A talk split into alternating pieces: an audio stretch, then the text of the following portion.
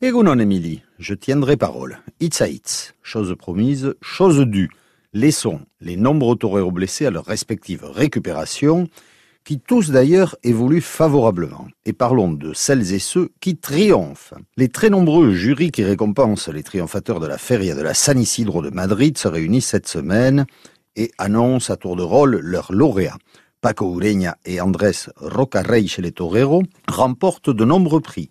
Adolfo Martin et Santiago Domecq chez les Ganaderos sont les plus cités. Félicitations à tous.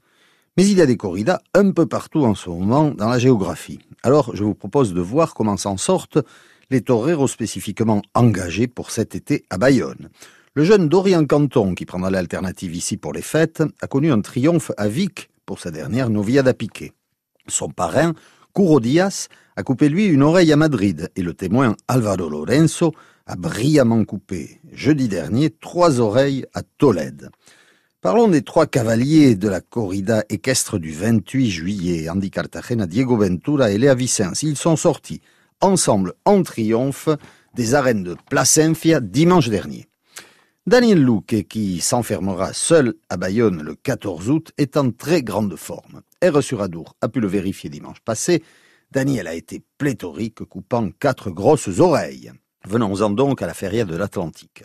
Castella coupe une queue à Istres, Rocareil embrase Madrid à trois reprises, et Pablo Aguado surprend partout avec son au naturel et semble être la grande surprise de cette temporada. Pour le cartel de la corrida concours, Domingo López Chávez touche du poil à Madrid, tout comme Juan Ortega, très en vue. Quant à Adrien Salin, il est devenu le 66e matador de taureau français le 14 juin dernier à Istres. Il parvint même à s'imposer à la barbe de Rouli et de Rocarrey, excusez du peu. Pour les Noviero, El Rafi a plu à Séville et Borja Collado à Capsieux.